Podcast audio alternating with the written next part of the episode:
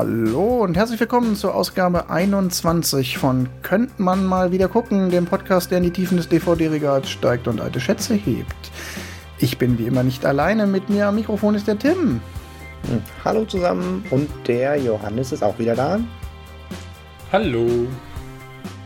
Ja, und neue Staffel, neues Glück. Äh, wer den Trailer zu unserer Staffel noch nicht gehört hat, wir haben ein klein wenig am Konzept geschraubt und ähm, wir haben in dieser Staffel drei Themen oder Überschriften, zu denen jeweils einer von uns einen Film raussucht. Ich war der Glückliche und durfte eröffnen.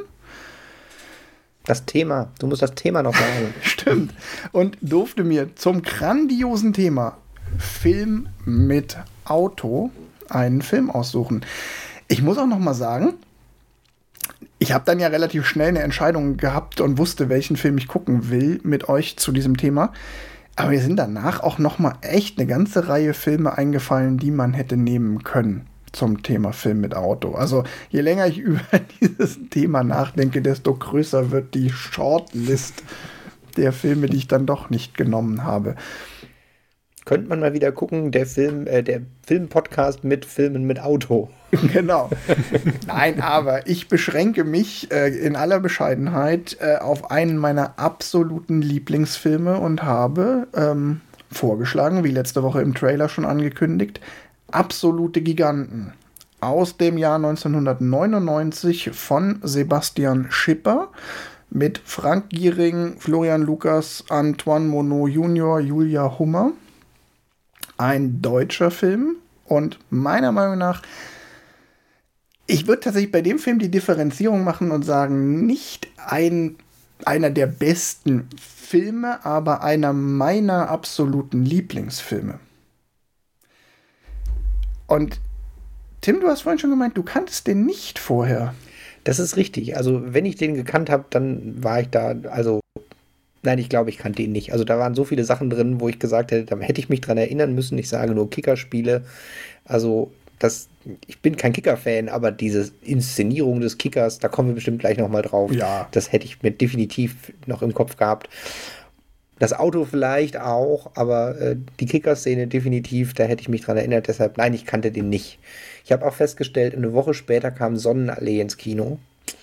Und da kommen wir bestimmt auch gleich nochmal mhm. zum Thema, aber wahrscheinlich habe ich dann stattdessen Sonnenallee geguckt. Ja, du bist halt vom Mainstream versaut. Ich muss ja auch zugeben, ich habe den nie im Kino gesehen. Ich habe den Film mal über einen Freund zu Studienzeiten dann so Mitte der Nullerjahre kennengelernt. Ähm, Erzähle ich gleich auch vielleicht nochmal zwei Sätze zu, ist auch eine ganz interessante Anekdote. Aber Johannes, von dir weiß ich, du kennst den Film, weil ich glaube, ich habe dir den irgendwann schon mal aufgenötigt aufgenötigt bei dem Film. Das ist vielleicht ein bisschen zu, zu hart. Nein, also tatsächlich, ich kannte den Film, ich kenne ihn über dich. Ähm, ich glaube, ja, so weiß ich nicht, 2007, 2008 oder irgend sowas. Äh, ja, da, da kannte ich den auch noch, da kannte ich den auch relativ neu und bin dann mehr oder weniger das kann auch früher gewesen sein, weil ich bin dann irgendwann relativ schnell zu dir gerannt und habe gesagt, ja, müssen wir gucken. Genau.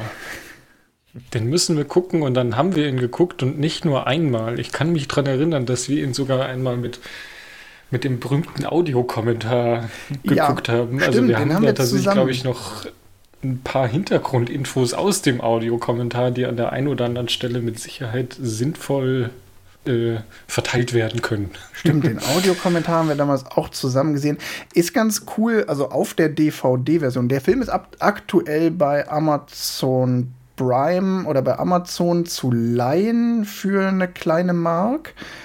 Äh, oder also nicht, also ich habe, nachdem ich den bei Amazon geliehen habe, festgestellt, dass eventuell irgendwelche Leute vor langen Jahren, also vor neun Jahren, scheint man bei YouTube noch ganze Filme hochladen zu können, ohne dass das Leute stört. Und es hat anscheinend bis heute noch niemanden gestört. Ich bin trotzdem mal so und sag so, Leute, die 4 Euro, die man irgendwie bezahlt, um sich den bei Amazon anzugucken, die sind es wert äh, und kann man ruhig machen. Wir verlinken den auf jeden Fall mal über Amazon in den Show Notes. Da findet ihr ihn, wenn ihr ihn gucken wollt. Ich habe den auf DVD und auf der DVD ist tatsächlich interessantes Bonusmaterial. Das muss man ja auch mal lobend erwähnen. Und ist ganz interessant, Bonusmaterial stirbt ja auch aus äh, aufgrund von Streaming, genau wie Abspänne. Abspanne. Aber ein einzig, ein, der einzige Punkt, den man an Disney Plus loben kann, Disney Plus hat zu ganz vielen Filmen äh, Bonusmaterial auf der Plattform. Vielleicht kommt das auch schon wieder zurück. Äh, ich hatte das jetzt letztens bei Netflix nämlich auch festgestellt, dass es zur Serie The Witcher eine eigene Unterkategorie gibt, wo dann nur, ich nenne es mal Sekundärmaterial zu The Witcher, also eine Anime-Serie und Schauspieler und Zeug. Da war ich auch sehr überrascht, weil ich auch gedacht hatte, es stirbt aus, aber vielleicht äh, ist das jetzt die nächste, nächste Streaming-Zweitverwertung. Wir sind besser, wir haben Bonus. Ja, das wäre, ich, ich fände es total super, weil eigentlich sowas wie ein Audiokommentar ist eine super Sache. Bei dem Film ist es besonders auch interessant, weil der Audiokommentar wird gesprochen von Sebastian Schipper, der ja Regie und Drehbuch gemacht hat und ähm, Frank Griebe, dem Kameramann des Films.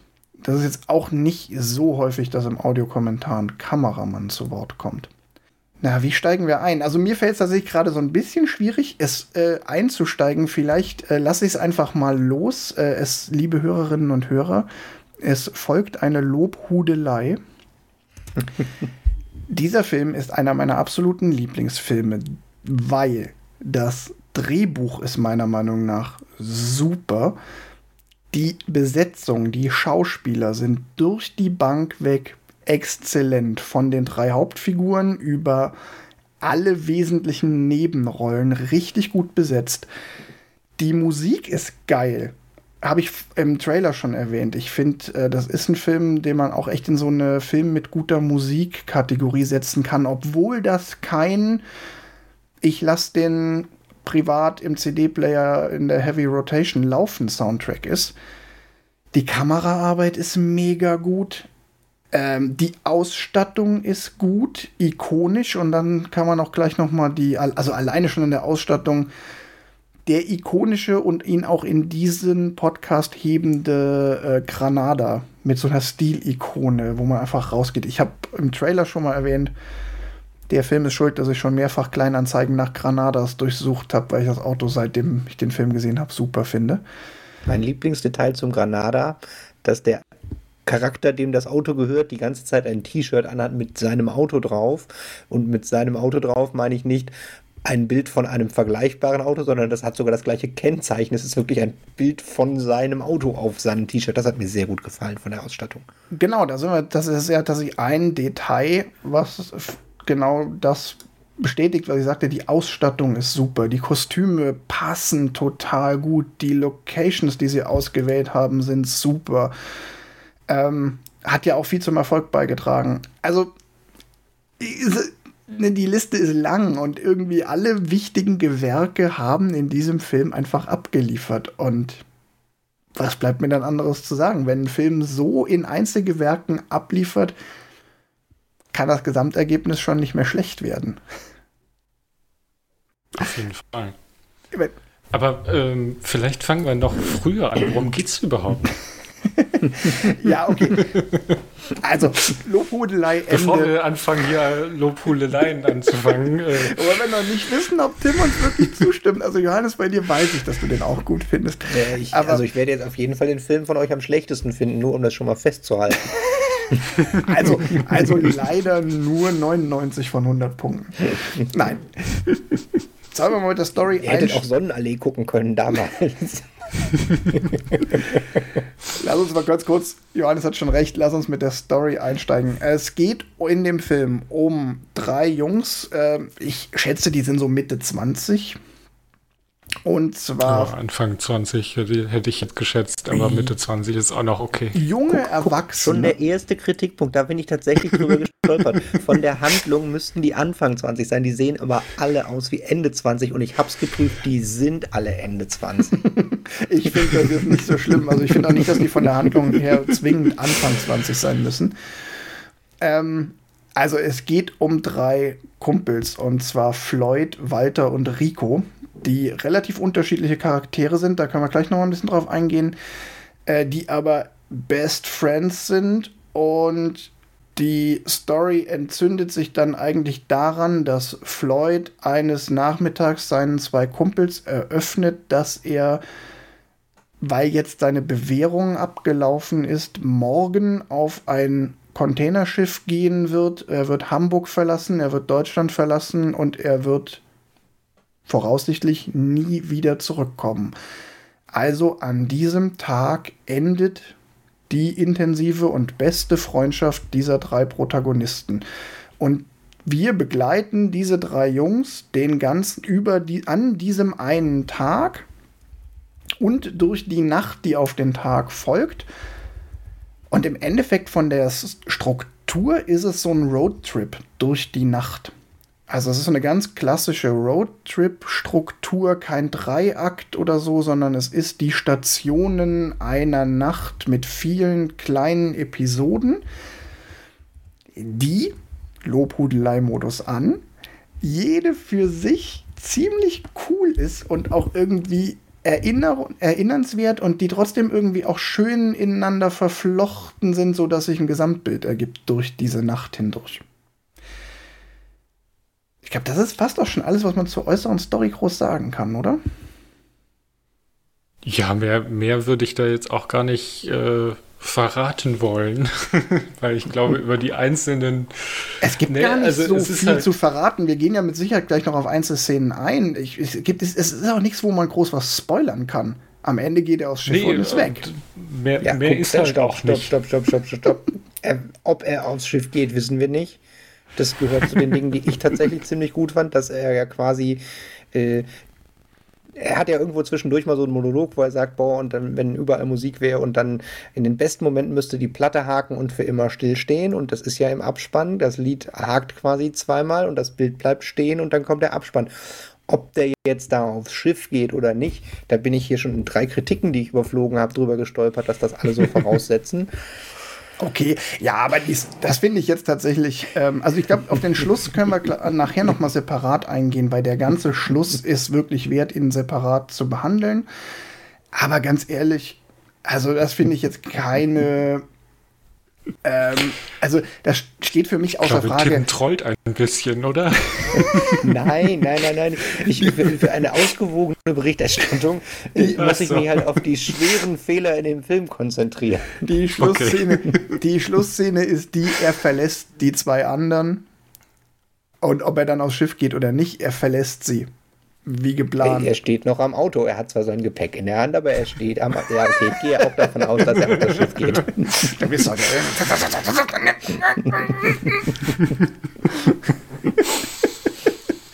Nein.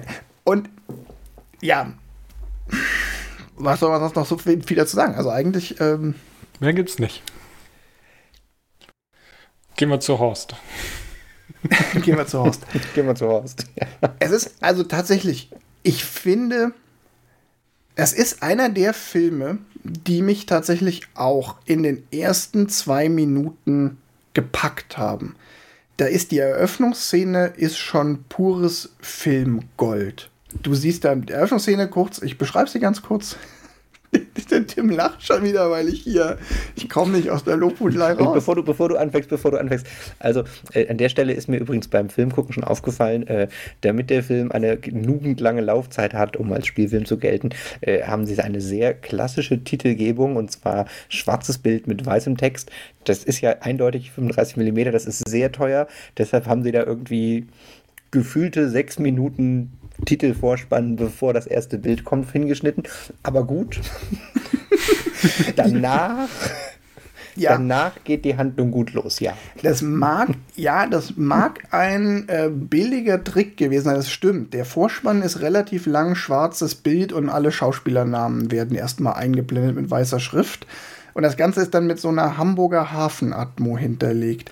Die ist mir auch sehr positiv aufgefallen, es, dass man schon in, reingezogen wird, ohne was zu sehen. Das ist tatsächlich ganz geil. Genau, und jetzt will ich gar nicht widersprechen. Also man muss vielleicht noch mal dazu sagen, der Film ist ja äh, ein Erstlingswerk von Sebastian Schipper. Der Film hat mit Sicherheit auch kein wahnsinnig großes Budget gehabt. Da steht mhm. zwar eine relativ große Produktion dahinter mit X-Filmen 1999, die gerade mit Lola Rent echt auf dem Höhenflug waren und ähm, hier mit äh, Tom Tückwer und äh, hier ist er Stefan Arndt.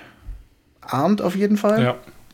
ja. Ähm, die, zwei, Arndt, die zwei Produzenten die waren damals schon einfach nach Lola Rent, die, das waren die hippen Produzenten, wenn du in Deutschland einen geilen, erfolgreichen, modernen Film, die haben ja das deutsche Kino Ende der 90er mit einem Schlag umgekrempelt. Also deshalb will ich jetzt auch nicht sagen, der Film ist eine Billo- und super Low-Budget-Produktion, aber es ist auch nicht irgendwie Konstantin-Film oder Bernd Eichinger oder sonst wie. Von daher, das mag ein billiger Trick sein, dass da erstmal eine Minute schwarzer, schwarzer Bildschirm mit Schrift kommt. Aber es ist dann wenigstens geil gemacht, dadurch, dass sie zumindest diese Atmo unterlegt haben. Naja, ich finde aber auch, dass der Film dadurch, dass er so ruhig startet, das ja auch nie verliert. Also er ist ja ein ruhiger Film. Er ist ja, mhm. er hat immer mal wieder so Szenen drin, die, die, die actionreich sind, aber die Grundstimmung des Films ist ja sehr ruhig und dann passt dieser langsame äh, Start eigentlich sehr gut dazu. Ja, und du hast dann eine Eröffnungsszene, ähm, die den kompletten Film eigentlich in zwei Minuten erzählt. Beziehungsweise das Wesentliche dieses Films. Du siehst, die drei Jungs fahren im Granada so eine, ich vermute, Hamburg-Harburger Industriegebietsstraße entlang ähm, Rico hinten, ne? Rico ist ja der, der Großmaul, der möchte gern Rapper, der irgendwie so ein bisschen auf Shovi macht, ne? der von sich selber sagt, er ist Rico, der Gigolo mit Niveau. Der blättert hinten in so einem Modemagazin und guckt eigentlich nur Naomi Campbells Brüste an. Ähm, Floyd sitzt vorne auf dem Beifahrersitz, guckt verträumt aus dem Fenster und Walter fährt ganz gechillt, Ellbogen raus mit dem Granada diese Straße runter. Und dann kommt von hinten so ein Alpha angefahren mit so einem Yuppie-Typ drin. Sie werfen sich drei Blicke zu, auch nur so halb. Äh, dann ist die Sache ausgemacht. Sie versuchen diesen Alpha am Überholen zu hindern. Also gibt Walter Gas und sie lassen den nicht vorbei. Der Typ regt sich total auf, weil er nicht vorbeigelassen wird. Sie, sie erfreuen sich dran, dass der Typ sich so aufregt und dass ihr Plan, ihr Schabernack aufgegangen ist, den jetzt einfach am Überholen zu hindern. Und dann verreckt ihnen der Motor. Und dann hat man den ersten Needle Drop mit diesem sehr genialen Soundtrack, der nur aus drei Tönen besteht. Und diesen melancholischen Blick von Floyd, der in dem Kühlwassernebel rausguckt und du weißt alles, was du über den Film wissen musst. Diese Szene ist eigentlich der komplette Film. Du hast die drei Charaktere halbwegs charakterisiert, die Grundcharakterzüge kennst du. Und es ist dieses, das sind so halbstarke Heranwachsende, die eigentlich voll im Leben stehen, die aber immer wieder genau in dem Moment, wo sie kurz das Glück zum Greifen nahe haben, ausgebremst werden. So, sie haben gerade dieses Rennen, es ist ja kein richtiges Rennen, was sie fahren, gegen diesen Yuppie-Typ gewonnen und dem gezeigt, dass sie eigentlich, ne, dass sie nicht, sie sind die Underdogs mit der alten rostigen Karre und sie haben es dem gezeigt und in dem Moment verreckt ihnen der Motor. Und dann, ich habe zwei Zitate mitgebracht aus dem Film und jetzt bringe ich tatsächlich schon mal das erste und dann kommt nämlich der erste wirklich gesprochene Satz im Film. Noch eine Minute später, sie parken dann irgendwo am Hafen und Walter guckt irgendwie nach seinem Auto offene Motorhaube und Rico blödelt rum und dann kommt der erste entscheidende Satz, den äh, Floyd in dem Film spricht, oder überhaupt der erste wirklich gesprochene Satz in dem Film, und den hören wir uns jetzt mal an. Sie wollen das echte, nicht die Light-Version, sondern mit dicken Nüssen. Von hier bis zum Mond. Hey Mann, Rico, das reimt sich ja nicht mal mindestens. Hey. Freundschaften sind wie Sehnsüchte. Toll, groß, absolut gigantisch. Und wenn sie dich erstmal gepackt haben, dann lassen sie dich nicht mehr los. Manchmal nie mehr. Hätte eine Freundin, dann hieß sie Susanne, aber er hat keine. Freundschaften sind wie Sehnsüchte. Absolut gigantisch. und manchmal lassen sie dich nie wieder los. Und ich kann es nicht so schön wiederholen, wie es da im Drehbuch geschrieben wurde oder von äh, Frank Giering zitiert. Aber damit ist das Thema gesetzt. Und das zieht sich ja, ja, also dieses Thema zieht sich ja durch den ganzen Film, aber auch diese Qualität an coolen Dialogen, coolen Sätzen auf ganz unterschiedlichem Niveau zieht sich dadurch. Der Film hat auf jeden Fall sehr viele, ja, so Sätze, die da so hingesprochen werden, ob die jetzt hier so aufge aufbereitet sind, quasi wie, wie äh, dieser erste Satz. Meinst du? Ja, so kalenderspruchartige äh, Sätze, die einem hängen bleiben. Also es, es, ist immer wieder, dass du denkst, ah, ja, da, der, den speichere ich mir mal irgendwie ab oder den, den, der bleibt mir noch äh, eine Minute im, im Gedächtnis oder so. Ähm, also ja. da, da ist das Drehbuch schon sehr, sehr gut.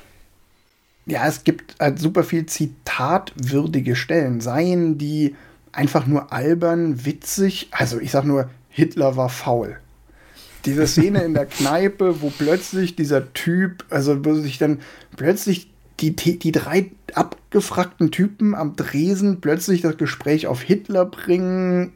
So, wo du denkst so, ja, du sitzt in einer alten Kneipe mit drei abgeranzten Typen und egal was du sagst, irgendeiner bringt Hitler. Und dann so, Hitler war faul. Im Film wird ja sogar mehrfach Hitler gebracht. Ich habe schon gedacht, das ist quasi für die, die Zweitverwertung im Ausland. Dann kann man quasi für den, den Trailer äh, für die Briten drei Hitler-Zitate und dann denken die, ah, das ist hier äh, das ah, Leben der anderen im, im Nachkriegsbunker oder sowas und dann äh, kann man den da besser verkaufen. Das Leben der anderen war damals noch nicht erfunden. ähm, Nein, also es sind teilweise einfach alberne kleine Sachen. Oder Rico, der abrappt und ne, hier, ich hab's schon mal gesagt, hier, ich bin äh, Rico, ähm, das Ultimo an Gigolo mit Niveau. Aber es sind halt auch tiefgehende Sätze. Und ich finde diesen Satz mit hier über Freundschaft, der hat was. Und der, das ist, ich finde, das ist auch kein Kalenderspruch. Also ja, man kann den so bezeichnen, aber. Ich wollte ärgern, ich, ich gib's ja zu. Ich weiß, ich weiß. Also alles gut. aber nur um das halt nochmal zu sagen, das, das ist nämlich auch vielleicht. Achtung, Lobhudelei. das Gute ist, der Film macht noch auf zwei Ebenen absolut alles richtig. Das eine ist, er serviert uns vordergründig eine relativ einfache Story, die wir auch schon eigentlich ganz oft gesehen haben. Drei Jungs, drei Jungs und ein Mädel irgendwann, weil Telsa kommt ja noch dazu, ziehen durch eine Nacht. Es gibt so viele Filme, wo es darum geht, dass man durch eine Nacht hindurch oder durch einen Tag Leute begleitet. Und auch dieses Abschiedsthema ist ein relativ einfaches, es ist, ist ein schon oft dagewesenes, so dieses, uh, die Wege werden sich trennen, ähm, ne? zuletzt bei Titanic. Ähm, aber der Film schafft es halt, ähm, unter dieser Oberfläche doch ganz schön viel Tiefgang zu bringen. Also es ist ja eigentlich, das eigentliche Thema ist ja gar nicht die letzte Nacht von zwei Freunden, sondern das Thema ist vor allen Dingen Freundschaft. Was macht eigentlich eine unvergessliche Freundschaft aus? Eine Freundschaft, die einen nie wieder loslässt. Es geht ganz viel um Sehnsucht, Sehnsucht nach der Kindheit, der Unbeschwertheit, aber auch Sehnsucht danach oder dieses sehnsüchtige Gefühl, eigentlich an einen anderen Ort zu gehören, das ja Floyd antreibt. Also sein Weggehen begründet er damit, dass er einfach glaubt nicht hierhin zu gehören und er wüsste noch nicht, wo er eigentlich hingehört, aber er wird den Ort suchen und wenn er ihn findet, dann wird er da bleiben. Ein anderer Satz, den ich hier auch als Zitat hätte rausschneiden können. also das sind ja sehr emotionale, elementare Themen. Und witzigerweise, wenn es um Zitate geht, das Zitat, das wirklich alle aus dem Film kennen, dieses Weißt du, woran ich manchmal denke? Eigentlich müsste immer Musik da sein und an der Stelle, wo es am allerschönsten ist, da müsste die Platte springen, beziehungsweise vorher sagt er noch, wenn es total scheiße wäre, dann wäre immerhin noch die Musik da. Ich hasse dich, Vincent Weiss. Ja, Das, ähm, die, ich habe den, den Satz im Film gehört und hatte nur so ein, oh Gott, nicht mal das hat er selber gemacht. Also Vincent Weiss hat tatsächlich ganz offen gesagt, dass er ja, die Idee zu seinem Song aus dem Film hat. Auch nochmal ein schönes Beispiel, der Film hat viele, hat auch andere inspiriert zu künstlerischem Schaffen. Also das Zitat, was eigentlich alle kennen und was alle mit absolute Giganten zuallererst assoziieren, finde ich sogar noch eines der. Das ist nicht das Gänsehaut-Zitat. Das ist eines unter vielen.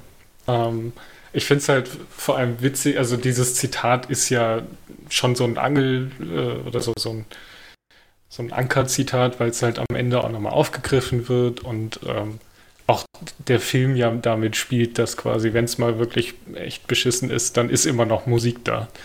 Ja. Ähm, aber es gibt, ich, ich finde halt diese Szene in, in diesem Aufzug, wo, wo Telsa reinkommt und irgendwas über einen Traum, glaube ich, erzählt.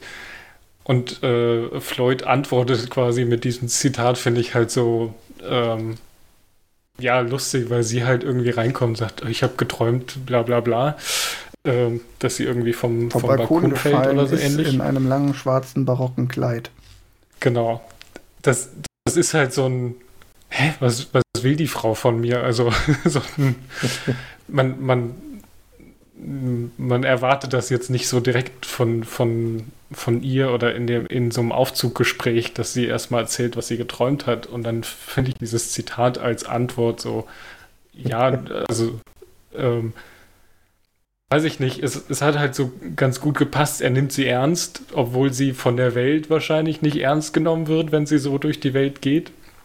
Wird man ja dann später auch nochmal, äh, also wenn sie dann wiederkommt, sagt sie irgendwie sowas von wegen, ja natürlich habe ich einen Hut auf, es ist Vollmond. Ähm, und alle so, alles klar. Ja, ist klar. also sie, sie lebt da ja in seiner ihrer eigenen Welt und Floyd ist eigentlich der Einzige, der sie da in ihrer eigenen Welt ernst nimmt. Ja, und genau. Dann also passt das, das halt sehr gut.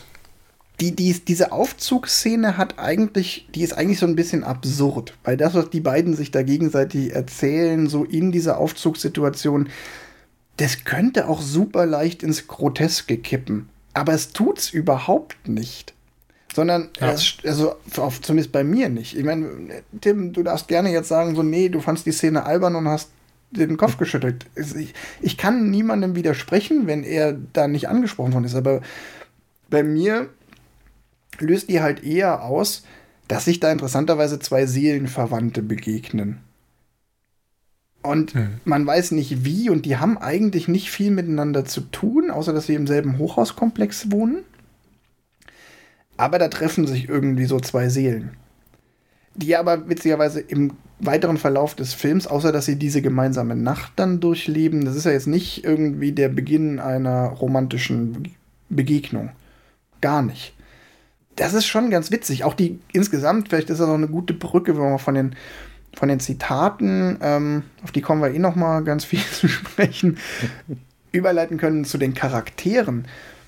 Diese Telsa ist eigentlich ja so der, der undurchsichtigste Charakter in diesem Film. Also ich gucke gerade parallel äh, Harry Potter. Also, ich gucke gerade mit meiner Freundin zusammen alle Harry Potter und gerade kam mir so der Gedanke, eigentlich ist die Telsa ja so die Luna Lovegood. Ähm, die, die etwas abgedrehte, die dann aber irgendwie so einen seltsamen Spruch raushaut, der irgendwie fehl am Platz ist, aber auch nicht dumm und auch nicht albern.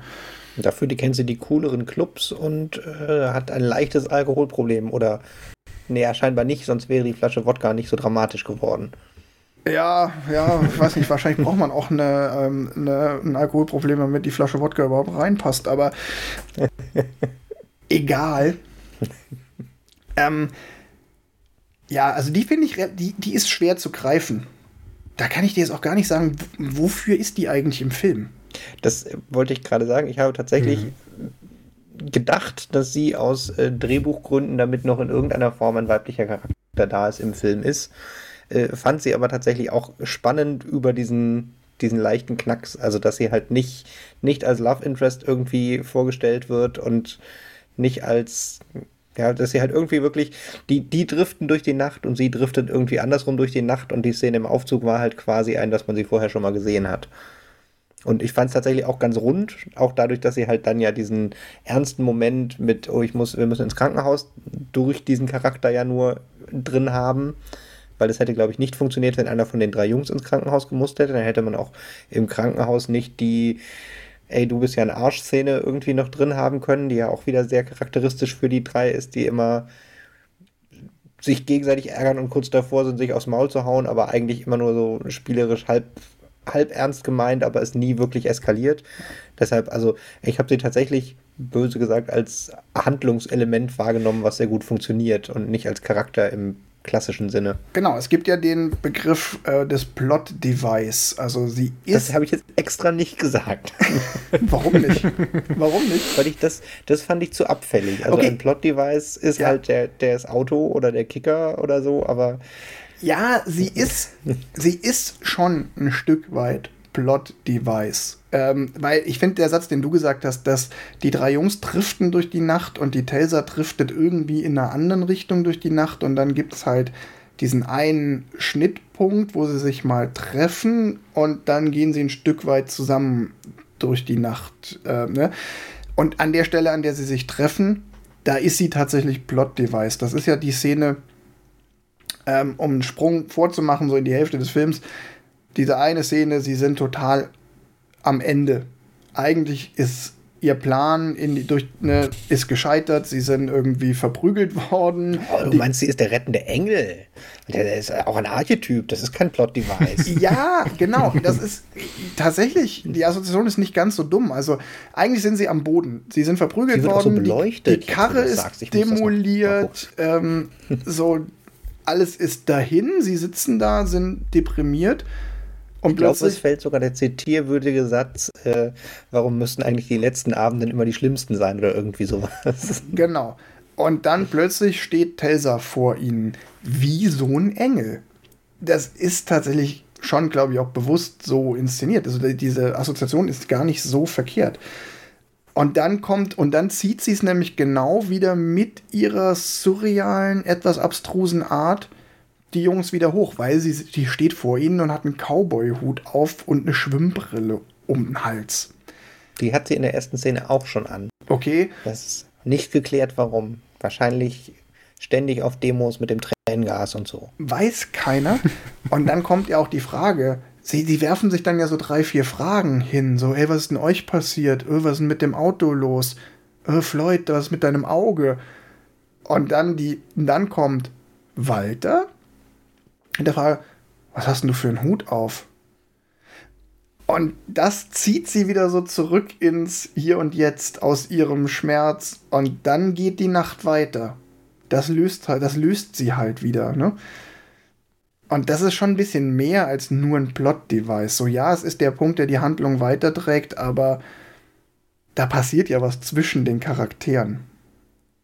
Ja, vor allem ist sie ja auch dann, also wie du schon gesagt hast, sie ist ja der Grund, warum sie dann die, die Nacht nicht beenden und sagen so, oh, okay, Auto kaputt, äh, wir wurden verprügelt, wir fahren jetzt nach Hause, sondern ey, wollen wir noch tanzen gehen? Und dann gehen sie halt noch tanzen. Genau, sie verkörpert auch so ein, sie verkörpert auch so ein bisschen die jugendliche Naivität, die die anderen drei schon ein Stück weit verloren haben, der die anderen drei nachtrauern, weil sie eigentlich, ne, in der Burgerbraterei, in der Autowerkstatt, im Bewährungssozialstunden-Krankenhaus-Ding gefangen sind. Und sie kommt mit dem albernen Cowboy-Hut. Ja, sie stellt noch mal drei Fragen zum Hier und Jetzt. Warum hast du ein blaues Auge? Aber dann kommt als nächstes, hey, lass uns tanzen gehen. So, das ist diese, ach, ist mir doch egal, dass die Karre kaputt ist. Lass uns tanzen gehen. Mhm. Von daher ist sie um dann das endgültig zu, zu zerstören, diese Idee des Plot-Device. Sie ist nicht Plot-Device, sondern sie ist vielmehr Verkörperung der jugendlichen Naivität, die die anderen drei am Verlieren sind, gerade verloren haben, versuchen. ihres hohen Alters. Versuchen sich irgendwie zu erhalten. Naja, das, das reale Leben hat sie halt mal wieder eingeholt. Also sie waren halt, weiß ich nicht, sie sind vor Elvis geflohen und äh, haben beim Burgermann alles bestellt. Das sind halt schon ja. eher so Dinge, die man halt tut, weil ihm der Morgen egal ist quasi. Genau. Ja. Und, und dann, äh, dann kommt halt die Realität mit Baseballschlägern und äh, bringt sie wieder auf den Boden der Tatsachen wieder. Und dann, ja, wie du schon beschrieben hast, kommt der äh, Taser und holt sie wieder hoch. Sie halt wieder auf den äh, heute Nacht zählt's, morgen nicht mehr. Genau. Und ich war ja eigentlich noch bei zwei Dingen, die der Film richtig macht, ähm, bevor ich dann abbog äh, in dieses, ähm, dass da so viel Subtext und so viel Tiefgang hinter der eigentlichen Geschichte ist. Das zweite, was der Film halt total richtig macht, ist, dich immer wieder zwischen Emotionen hin und her werfen, zwischen himmelhoch jauchzend und zu Tode betrübt. Und mhm. weil es halt immer wieder ist, wie in dieser Anfangsszene, genau in dem Moment, wo sie gerade dabei sind, ihr Glück zu finden, gerade auf der Gewinnerstraße, verlieren sie wieder alles oder werden wieder zurückgeholt auf den Boden der Tatsachen. Und dann kommt aber wieder irgendein Ereignis, das sie auch wieder raufbringt auf die Gewinnerstraße. Und das Ganze gipfelt dann ja eigentlich in dieser, im Kickerspiel. Großartig inszeniert. also, also ich, ich habe den Film jetzt ja gerade eben erst geguckt, also tatsächlich quasi vor einer Stunde beendet. Und ähm, die Kicker-Szene, ich habe als das erste Mal dieses, äh, der Torwart versucht, den Ball über die anderen Leute zu werfen, passiert ist, vorhergesagt ein, ja klar, das ist hier jetzt ja so ganz klassisch, mit dem Trick wird hinterher das Spiel gewonnen. Mhm. Und trotzdem hat es mich voll gepackt und trotzdem, obwohl es so kommt, ist es ein oh Gott, oh Gott, oh Gott. Und äh, man freut sich tierisch mit, dass die, die Kumpels, die ihn ja durchaus auch immer ärgern, in der Sekunde, wo Rico das, was sie schon zweimal nicht, was er schon zweimal nicht geschafft hat mit dem Torwart und den Ball da hochjuckeln, äh, keiner sagt ein, bist du blöd, lass das, sondern sie lassen ihm da sein Ding und er macht es und alles glücklich. Also wirklich, äh, obwohl ich im, im er beim ersten Auftreten prognostiziert habe, so wird diese Szene enden, war sie trotzdem bis zum Ende total spannend und äh, man musste hingucken. Und Fun Fact, ich habe mich extrem gefreut, als ich im Abspann gesehen habe, dass sie für den Kicker irgendwie einen Kicker-Weltmeister und den dreimaligen Europa, das war so ein großartig, die, die Kicker-Double. Die Kicker-Szene, genau, sie haben irgendwie den Kicker-Weltmeister dafür engagiert. Also das wird halt gedoubelt, wenn sie spielen, weil die spielen halt auch wirklich richtig gut. Ähm, und irgendwie, ich, Johannes, kannst du dich noch dran erinnern? Ich weiß im ich Audio. Krieg's hin. ich habe drauf gewartet. ähm, also sie haben, genau, sie haben halt irgendwie einen Weltmeister und irgendwie dreifachen Europameister auf beiden Seiten, die da kickern und sie haben auseinandernehmbare Stäbe dafür gehabt, die sie quasi, also die Kamera ist quasi auf den, die, die fährt quasi durch den Kicker und damit das klappt, mussten die Stäbe quasi aus dem Weg. Genau, und, weil, ähm, weil die Kamera quasi von, vom Torwart der unserer Mannschaft übers Spielfeld zwischen den Spielern durch auf das andere Tor zufährt. Und sie haben es halt irgendwie so geschafft, dass sie quasi, also die zwei super Profis da spielen quasi äh, zwei, dreimal an der, äh, an der Stange quasi, wo quasi die Kamera ist und dann wird die Stange quasi weggezogen, damit die Kamera in einem in einer Kamerafahrt nach vorne geht. Und das ist wohl äh, ja relativ kompliziert gewesen. Und der letzte Trickshot, also dieses äh, äh, der Torwart schießt über alle und macht ein Tor, ist tatsächlich äh, auch so real passiert. Also er brauchte irgendwie drei, vier Versuche, aber dann hat er es auch hinbekommen und auch häufiger. also da gibt es nur die quasi Tricks, damit die Kamera durch, durchfahren kann, aber die kompletten ja, Kicker-Tricks sind alle real. Man kann auch einfach heute oder man muss heute dazu sagen, diese ganze Szene hat kein CGI. Der genau. Film hat kein CGI. Das ist, war damals so in dem Maß, in dem Rahmen nicht drin. Und was ich, was ich sagen wollte ist, Sie erwähnen im Audiokommentar irgendwas, ich krieg's nicht mehr zusammen, ich will jetzt auch nichts Falsches sagen, aber Sie erwähnen irgendwie, in welchem Umfang diese Kicker-Szene unverhältnismäßig aufwendig war. Also ja. sowas von, die haben irgendwie sechs Wochen Drehzeit gehabt, das weiß ich noch, und ich glaube, die haben irgendwie eine Woche an der Kicker-Szene gedreht, irgendwie so. Also, das ist, diese Kicker-Szene ist halt mit Abstand das aufwendigste in dem ganzen Film, aber es lohnt sich total. Ich hatte nur irgendwo anders, wo das gerade eben schon mal mit dem potenziell nicht so großen Budget äh, ich hatte irgendwo gelesen, ähm, bei dem, sie schlagen den Granada klein, äh, sie schlagen de facto zwei Scheiben und einen Scheinwerfer ein und es war quasi eine Budgetentscheidung ein, nein, ihr dürft nicht mehr kaputt machen, mehr Geld haben wir nicht. ja, ja, ist auch ganz interessant, das ist ja eigentlich generell so ein Filmklischee, dass bei Autos werden immer nur die Scheiben und die Scheinwerfer eingeschlagen, aber nie das Blech, weil Scheiben und Scheinwerfer sind relativ gut zu reparieren. Und Blech ja, aus halt Beulen ist teuer. Aus, äh, also auszutauschen, so eine Scheibe auszutauschen ja. und da irgendwie so K-Glas. Filmglas reinzupacken, ist halt deutlich einfacher. ja. Also auch in der Kicker-Szene finde ich die Musik extrem gut. Auch wenn es wiederum, ich wiederhole mich, kein Soundtrack ist, den ich mir so auf Platte anhören würde. Ich habe den sogar, ähm, aber ich habe den so gut wie nie gehört. Was sagt ihr denn zu dem Soundtrack und zur Musik? Also den Teil, der immer so im Hintergrund so Blade Runner-artig, wahrscheinlich so ein Schifferklavier, so sechs Töne mhm. oder sowas, die dann ja. so, den fand ich extrem gut im Film. Ich denke, der wird auf dem Soundtrack wahrscheinlich nur einmal drauf sein, weil man das ja ohne den Film funktioniert das ja nicht. Das ist ja eigentlich so ein ja, Ambience-Ding. Das, das, was man auch bei dem Zitat von vorhin im Hintergrund gehört hat und auch bei dem nächsten Zitat, was ich noch bringen werde. Ich, ich möchte eine Wette auf dein, nein, eine Wette nicht, aber ich tippe auf das Zitat. Ich tippe, du hast das Zitat passend zur Autofolge, das, äh, wo Walter den Granada setzt nee. beim Kickerspiel. Nee, nee, nee. nee. Gut, dass ich nicht gewettet habe. Das ist doch eine Autofolge. Und da beschreibt er doch bis ins letzte Detail das Auto. Ach so, ja, gut. Ja. Ja, Zum australischen V8. Ja, ähm, bei der anderen Musik bin ich so ein bisschen hin und her gerissen also ich finde, sie passt super in den Film, weil sie halt, ja, zeitgemäß dahin passt. Ähm, ach, also zum Beispiel Szene, die mir nicht gefallen hat und die sehr musikabhängig ist, die 20th Century Boy von, von T-Rex, als sie die Burger gekauft haben und tanzen. Das ist irgendwie cool, wie sie da tanzen, aber es war so ein What the fuck? Also, ist, wir sind hier nicht in der Es hat nicht ganz reingepasst, ja. Ja, ja, das hm. ist tatsächlich, das ist tatsächlich die einzige Szene, wo ich auch sage, die, die bricht so ein bisschen. Das heißt, die plötzlich anfangen zu diesem Song, der aus dem Nichts kommt, da so abzutanzen.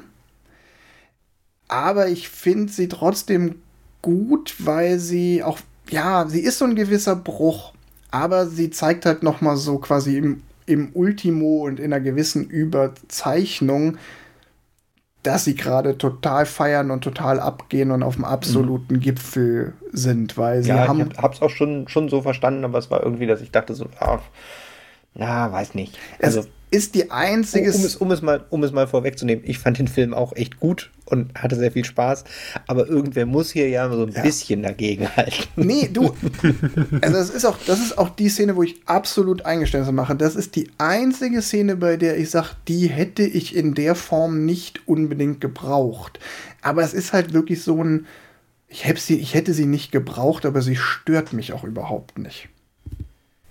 Also ich glaube, man hätte es halt relativ einfach lösen können, indem sie irgendwie anders in diesen Tanzmusikvideo-Stil rein, reinfinden. Also es ist halt so, sie bewerfen sich irgendwie mit, äh, mit Fritten und dann fangen sie an zu tanzen. Oder der ähm, Song läuft halt im, Auto, im Radio, was sie im Auto laufen lassen oder so. Genau, aber es ist halt plötzlich, also sie, es ist, äh, wenn man es nicht erwartet, äh, fangen sie plötzlich an zu tanzen und das ist halt so ein bisschen, oh, was, was passiert hier gerade? Ähm, ich glaube, da ist halt einfach vielleicht was im Schnitt kaputt gegangen, keine Ahnung. Aber nee, ähm, ich glaube, nee, ich glaube schon, dass es so gedacht war. Ich glaube, das ist Absicht und äh, jetzt muss ich doch noch mal den Advokat des Films spielen. Ich glaube auch, dass es selbst, wenn es einen so einen kleinen Tick rausholt aus dem Film, selbst wenn es so ein bisschen die Immersion bricht, es hat eine Funktion. Es soll, glaube ich, auch so ein bisschen abstrahieren. Damit der Bruch, wenn die anderen kommen, halt noch mal stärker ist auch. Ja, und es soll aber auch so ein bisschen, es soll überzeichnen und ein bisschen drüber sein, um zu zeigen, das ist jetzt wirklich äh, irrational krasse, geile Nummer gewesen. Das ist so, weißt du, das ist so eine Verfremdung einfach nochmal, so eine gewisse. Ja, ich, ich sag nur, weiß ich nicht, mir hätte es ja gereicht, wenn, weiß ich nicht, Walter eine Kassette ins Auto steckt und es geht mhm. los. Ja. ja dann wäre es vollkommen in Ordnung gewesen, aber es fehlte halt einfach so quasi der Anfang dieser Szene. Da bin ich ja, bei. Da hätte man nämlich auch die Assoziation gehabt, ein, oh, das ist ihr Lied, wo sie immer voll drauf abgehen, so hier Wayne's World mäßig und dann wäre gut gewesen. Das genau. Ja. Das ist richtig, da bin ich ganz bei euch, das hätte man ruhig ja. machen können, aber wie gesagt, es stört mich halt nicht. Nee, es, es ist ja auch dann ähm, die Szene A, finde ich halt witzig, wie sie versuchen richtig gut zu tanzen und das für zwei Sekunden hinbekommen und dann fällt halt alles wieder zusammen und sie kriegen es halt irgendwie nicht hin. Ja. Ähm, das das finde ich halt irgendwie, das passt sehr gut zu den drei und ähm, die Szene geht ja dann weiter, dass die Elvis-Leute kommen und sie dann A verprügeln und B das Auto kaputt machen. Ähm, und das dann halt wieder diesen, auf dem absoluten Hoch geht es dann halt ganz schnell wieder in den Keller äh, mit sich bringt.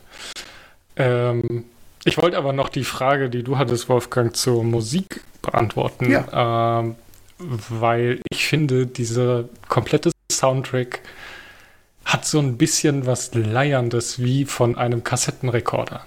Mhm. Als ob mhm. jemand das quasi durch so ein durchgenudeltes Tape, was man irgendwie zehn Jahre im Auto hatte oder so gespielt hat. hat also es passt super, aber er hat so eine, so eine leichte, weiß ich nicht. Also wirklich so ein, so ein, so ein Kassettenrekorder-Feeling für mich. Ja. Finde ich, find ich passt halt super, weil A, sie sind halt die ganze Zeit unterwegs und woher kommt die Musik? Die kommt mit Sicherheit aus dem Granada. Also wenn man es jetzt mal halt irgendwie mhm, ja. in die Welt packen wollen würde. Ähm, und ähm, sie ist aber halt auch ja sehr gezielt eingesetzt. Also wirklich so, also sie, sie ist Thema, also dieses berühmte Zitat, äh, dass doch überall Musik sein soll und wenn es wirklich scheiße ist, dann ist da immerhin noch die Musik.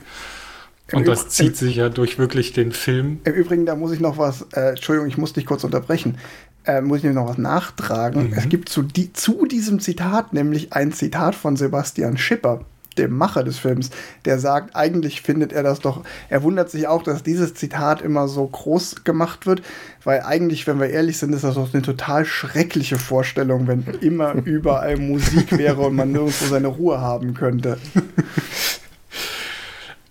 Ich, äh, also genau, es ist halt, ähm, äh, er, er weiß schon da, wo er die Musik einsetzen muss, aber wo er halt auch die Klappe halten muss. Also wo keine Musik sein darf. Wenn jetzt überall, also es gibt ja Filme, die haben ununterbrochen Musik.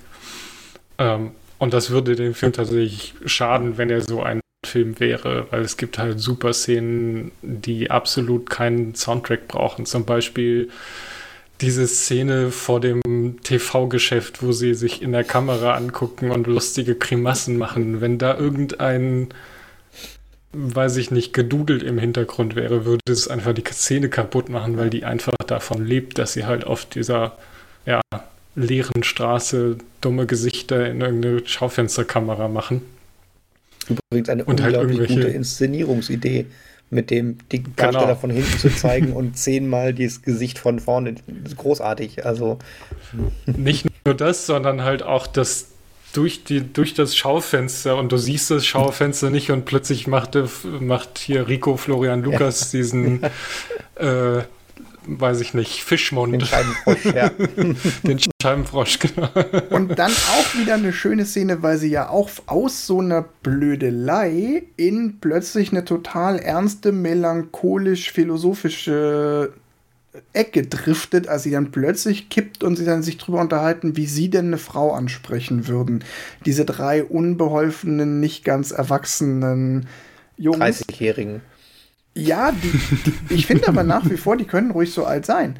Und dann auch, aber auch geil gespielt, wie sie dann ausmachen, so, ja, jetzt sag doch mal, wie würdest du sie ansprechen? Und dann fangen sie gleichzeitig an zu reden und sie bleiben bei ihrem Text. Das ist, glaube ich, auch, ich weiß auch nicht, wie oft sie die gedreht haben, aber ich vermute, das war nicht der erste Take, weil das super schwer ist.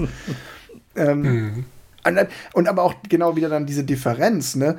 Du musst die Szene eigentlich auch dreimal gucken, weil du kannst ja nicht beiden gleichzeitig zuhören. Was sagt Rico, unser äh, hier Polyester-Trainingshosen-Rapper, ähm, wie er eine Frau ansprechen würde und was sagt der nachdenkliche, äh, introvertierte Walter, so, ne? Verbrecher. Ach nee, der Walter, ja, du hast recht, ja. ja. ich dachte, du meintest Floyd. Ich Ach finde, so. wir sollten von Floyd nur noch als dem Verbrecher reden. Ja, schlimm. Ne, aber es ist halt auch wieder so eine Szene, die dir super viel über die Charaktere äh, verrät, weil du weißt, okay, Floyd ist halt der Typ, der die Frauen kriegt und die anderen beiden halt äh, stehen sich quasi selber im Weg. Also Rico mit seinem Gigolo und seinem Niveau ähm, kriegt halt trotzdem keine Frauen ab. Und Ist auch Ja, und die geile, eine Frau, die voll geile- Schafft es halt nicht. in der Kneipe nimmt, selbst das. Oh. wie, wie, er, wie er es schafft, da kriegt er, schleppt er eine Frau im, im Club ab und dann schafft das dieses, sie dann doch zu verlieren, weil er lieber irgend so eine Poser-Story auf dem Klo erzählt, als die Braut abzuschleppen. Ja. Und vorher sich auch noch bei schlechten Videokassetten. Braun, brauner, Alltag, brauner Alltag, Geschichte oder Erotik. Auch, das, da sind wir wieder. Und das ist es halt.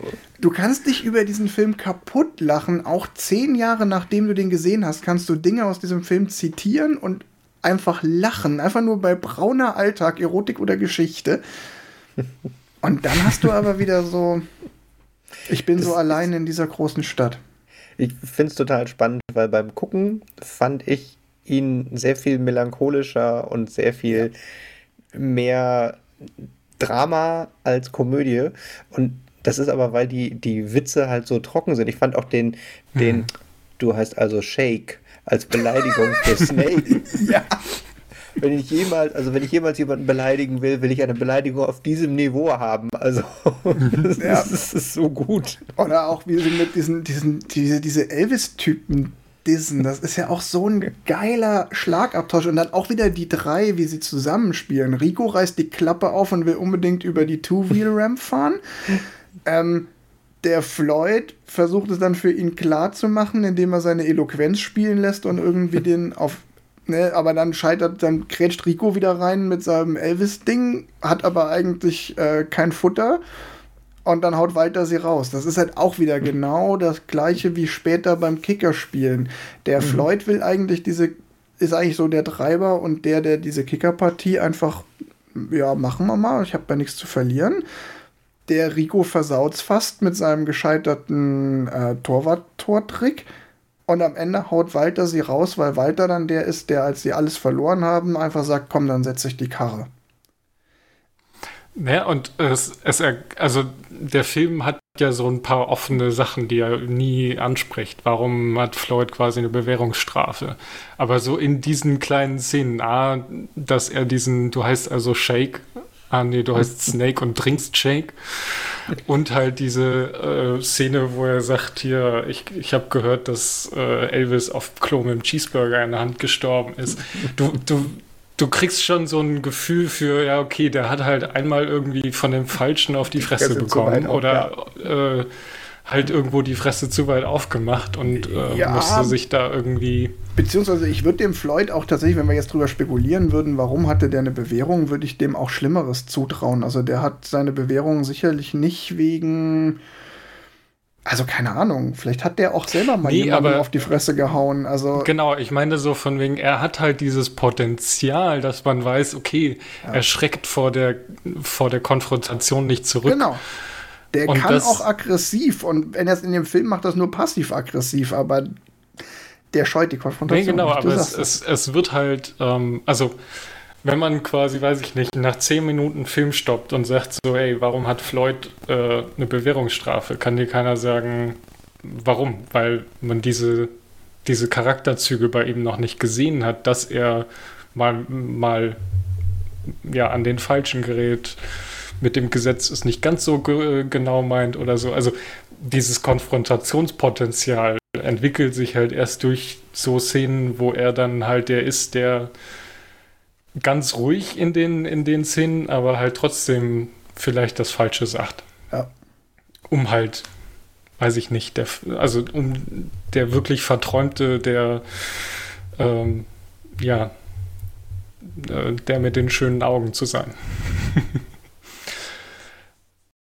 also die, die anderen beiden sind, glaube ich, halt einfach viel eindimensionaler, ähm, aber runde Charaktere. Aber trotzdem halt sehr eindimensional im Sinne von, okay, Walter ist halt der verträumte, ähm, introvertierte Autoschrauber, der da sein super Wissen und sein Allgemeinwissen so im Hintergrund hat, aber trotzdem der Stille. Und Rico ist halt der, der, der Laute, aber halt äh, sich hinter seinen Freunden versteckende.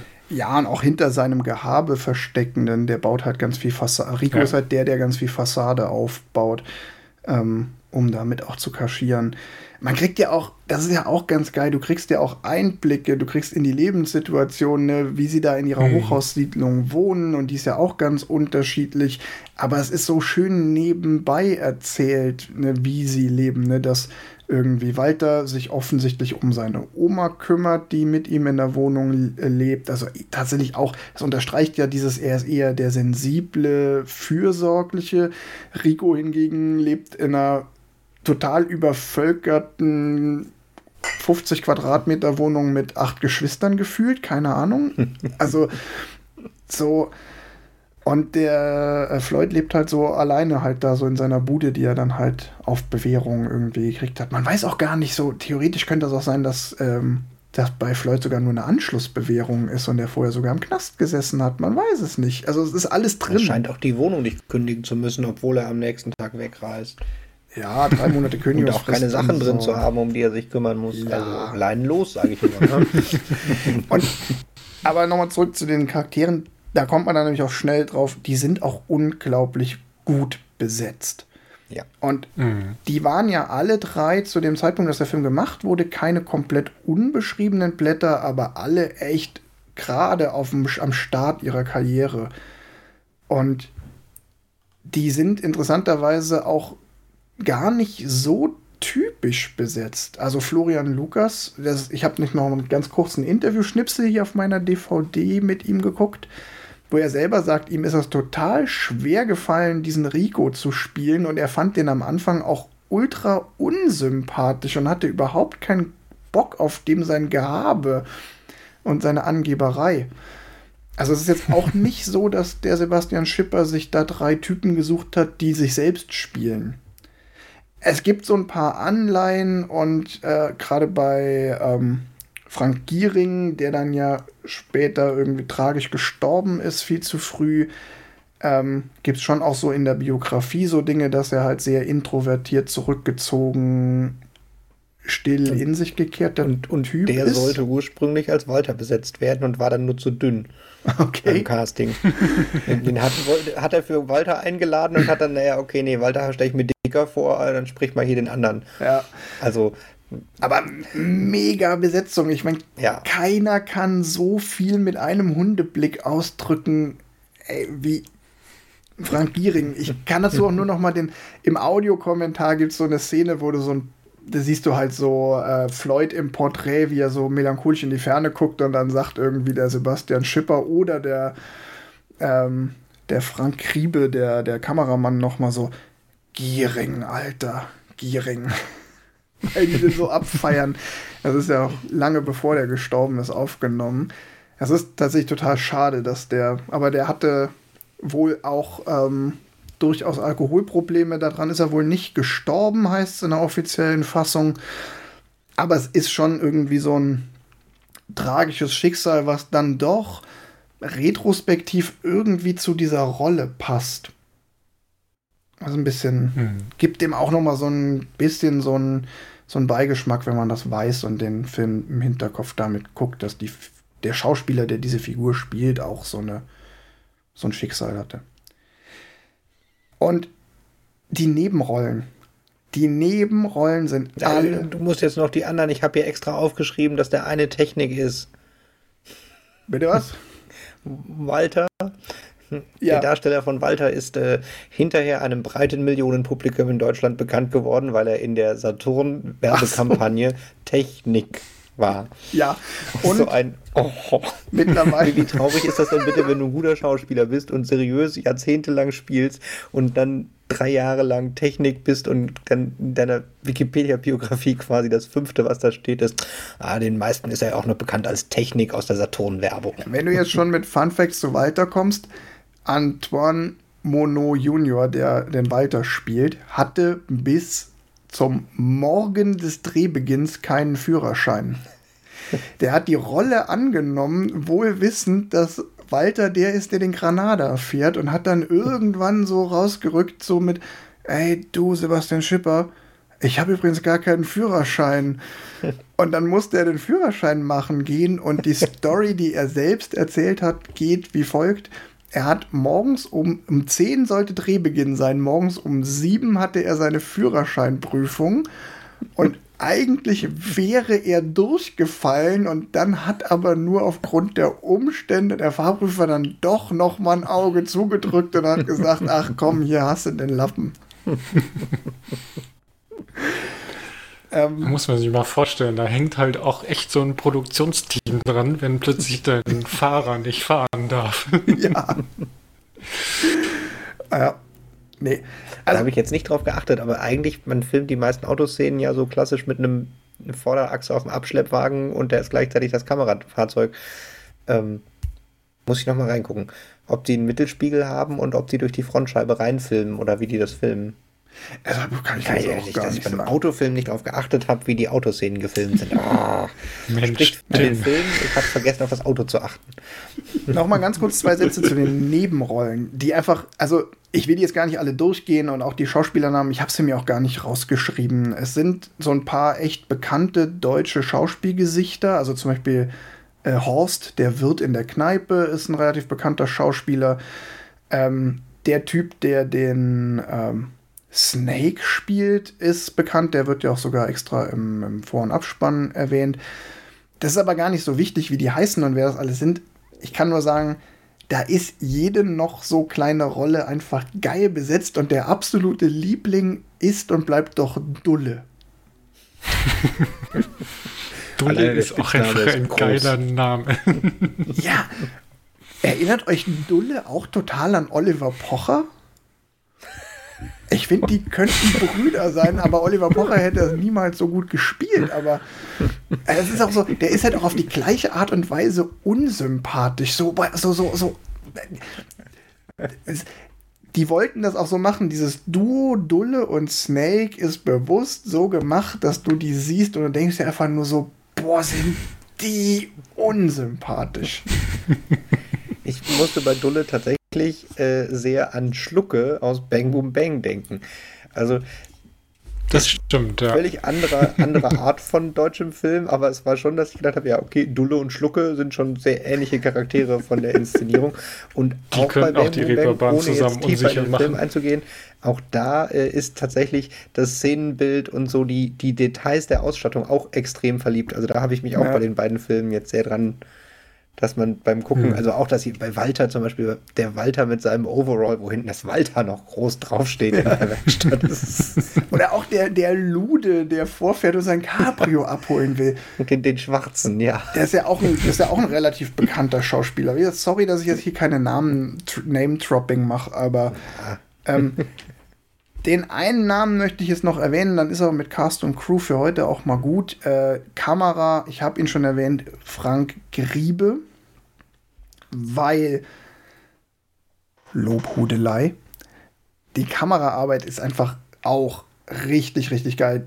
Johannes, du hast vorhin schon erwähnt, die haben Wahnsinnsaufwand getrieben, diese Kicker-Szene zu inszenieren. Mhm. Die haben aber auch, es gibt in dem Film neben den vielen akustischen Zitaten auch ganz viele Bilder, die einfach inszeniert sind wie gemalt. Und wenn es nur die drei Jungs und Telsa sind, wie sie am Ende in der Schlussszene am Auto lehnen. Und das kannst du ein Foto von machen, kannst du an die Wand hängen. Oder auch dann die Kamerafahrt, dieser Kameraflug am Ende. Oder auch die Szene, jeder, der den Film die Kamera gesehen im Club. Entschuldigung, aber die Kamera im Club ist großartig. Das fühlt sich an, wie man also ich bin eigentlich tanzt. gar kein Fan von Steadicam, genau, aber Telsa tanzt und die Kamera und man äh, die, die Blicke durch den Club, das fühlt sich an wie Club. Also das. Auch geil, ganz kurz Randnotiz, dass es einen blauen und einen roten Club gibt, dass es auch so klar gemarkt ist und du dadurch auch sagen kannst, so hey, die Szene im blauen Club und die Szene im roten Club. Aber welche ich noch meinte, ist die Szene, wie sie an der Tanke vorfahren zum Eis holen und oh, dieser ja, Typ schön. auf ja. der Leiter die Glühbirne einschraubt. Oder auch siehst du, da hat einfach einer richtig geil nachgedacht, wie kann ich hier ein ikonisches Bild schaffen. Ich wollte sagen, bei, bei der Szene habe ich auch direkt gedacht, das ist so ein, so ein, Hauch Edward Hopper und ein Hauch klassisches Hollywood-Film-Inszenierung. Und ich wette mit dir, es gab ein Storyboard, wo dieses Bild alleine drauf war, ja. als Zumal der Mann auf der Leiter und da hält ein Auto. Zumal das eine ultra bekannte Tankstelle auf St. Pauli ist, die ähm, jeder kennt, der sich in St. Pauli ein bisschen auskennt. Generell noch so ein Punkt. Ähm, Hamburg. Coole Drehorte, cooles Bild von Hamburg. Ein Hamburg-Film, der komplett ohne Reeperbahn auskommt. Mhm, aber Vor allem ein Hamburg ohne Hafen City, was ich super ja, das ist spannend historisch. Fand. Fast alles, fast alles historisch. gibt es nicht mehr, was in dem Film drin genau. ist. Genau, sie stehen ja also, am Ende auf dieser Wiese, die ja auch mega bekannt geworden ist durch den Film. Die Wiese neben dem Musical Dome, wo ähm, oder diesem Musical-Zelt, wo König der Löwen gespielt wird, und blicken auf den Speicher, auf dem jetzt die Elbphilharmonie draufsteht. Und da ist mhm. halt noch Speicher. Der und sieht halt Industrie aus. Also Industrie, ja. Genau, da stehen halt noch irgendwie Rauch, äh, also hier Kamine und Kräne und ein Schiff liegt da irgendwie noch an. Also es ist, es war so ein bisschen surreal zu sagen, ach guck mal, da ist der Speicher, wo die Elbphilharmonie, Elbphilharmonie draufsteht. Ja. Äh, es also war sehr cool zu sehen, dass in den letzten ja, 20 Jahren quasi da ähm, das Stadtbild sich komplett geändert hat. Genau, also der Film mhm. zeigt halt ein anderes Hamburg, zum einen, weil er ein paar andere Ecken von Hamburg zeigt, nicht nur, aber ein paar. Und weil es auch historisch irgendwie ganz witzig ist, den jetzt zu sehen. Mhm. Ja. Allgemein finde ich tatsächlich, dass er ein aus jetzigem, beim jetzigen Gucken ein sehr spannendes Zeitbild ist. Also ich finde, man kann das noch, also ich, ich konnte das sehr gut fühlen, so, also blöd gesagt, dieses eine Welt ohne Handys, also 99 oder 98 gab es Handys, aber die spielen im Film keine Rolle. Doch, der Lude äh, wirft seins in den Müll aus Wohnung. Ja, genau, aber, aber sie spielen halt für die Handlung keine Rolle und sie spielen halt im Leben von 90 Prozent der Menschen keine Rolle. Und ja, keine Ahnung, irgendwie fand ich tatsächlich dieses, dieses, ja, das Zeitbild Ende der 90er Jahre, auch hier die, die Frau, die Rico angräbt, die diese Rest-Techno-Lutscher im Haar-Dings. Irgendwie, wie gesagt, also ich fand das tatsächlich. Ja, das ist halt schon so cool. Love Parade-Outfit. Ja. ja, und, und ich meine, der Film ist ja selber aus der Zeit, hat das also nicht im Vordergrund, als ich will ein Zeitbild machen, funktioniert aber hervorragend als Zeitbild. Also auch hier die Hose von Rico, dieses Chlorix, äh, ja, dieser Chlorflecken auf der Hose Stil, äh, nicht von Rico, äh, von, von, Floyd hat die, glaube ich, aber. Von Floyd, aber ja. Rico hat diese äh, Trainingsanzugshose, die an der hm, Seite die Knopfleiste hat, ja. die man so komplett aufmachen kann und so eine ikonische Fila-Trainingsjacke. Ja. Also, Fila war ja, glaube ich, eine Marke, die auch nur zwischen 95 und 2005 existiert hat oder so. nee, aber das fand ich auf jeden Fall doch tatsächlich sehr cool zum Gucken, halt sozusagen, ja, wirklich als, als Zeitbild. Jetzt habe ich eine Frage, die geht mehr raus ans Publikum. Aber jetzt bin ich natürlich in der Situation, ich habe den Film das erste Mal gesehen, als ich genau in dem Alter war, in dem die Protagonisten sind und auch genau in der Zeit noch, in der der Film spielt, also plus minus fünf Jahre halt.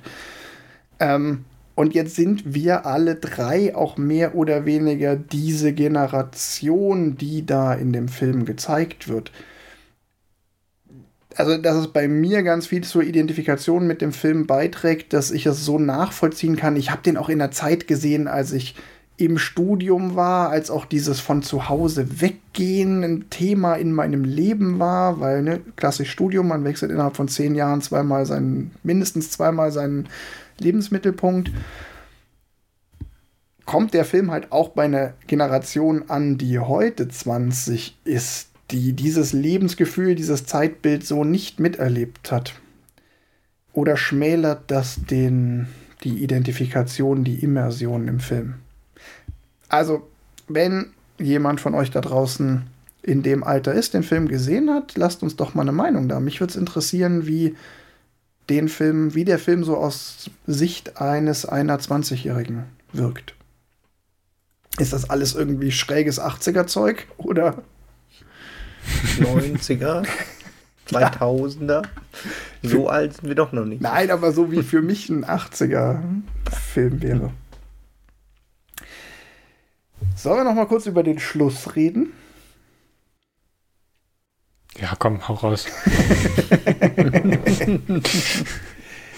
ich habe noch einen mitgebracht. Habe ich ja schon angekündigt, habe ich ja schon groß gesagt, dann muss ich es auch bringen. Es ist ein bisschen ein etwas längeres Zitat, aber es ist tatsächlich quasi. Ich habe vorhin den ersten Satz des Films gebracht und jetzt bringe ich quasi die letzten Sätze des Films. Und vorweg will ich nur sagen, ich habe dieses Zitat, als ich jetzt entschlossen habe, den Film zu gucken, habe ich dieses Zitat gelesen und habe beim Lesen dieses Zitates schon wieder Gänsehaut gekriegt und Bock auf den Film. Die erste Sache, an die ich mich erinnern kann, ist, wie ich von meiner Mutter an Silvester eine Wunderkerze bekommen habe. Der Himmel war voll mit Raketen und Feuerwerkskörpern, die explodiert sind und sprühten und es war laut. Aber ich hatte keine Angst, sondern habe meine Wunderkerze in den dunklen Himmel gehalten und wie wahnsinnig geschüttelt. Ich habe sie so doll geschüttelt, so wahnsinnig doll, wie ich irgendwie konnte. Oder noch doller, bis ich nicht mehr konnte. Und immer weiter, besinnungslos und immer doller. Und ich war klein. Und die Wunderkerze auch. Aber ich war beim größten und unglaublichsten dabei, was ich je gesehen hatte. Das tollste und größte, was es gab, und ich war dabei. Ohne dass ich es wusste, dass ich irgendwas wusste. glaube, ich habe in meinem ganzen Leben nie wieder etwas so gemacht. So doll und kompromisslos und total. Ich glaube, ich habe auch nie wieder in meinem Leben irgendwas erlebt, was so groß war und so gigantisch.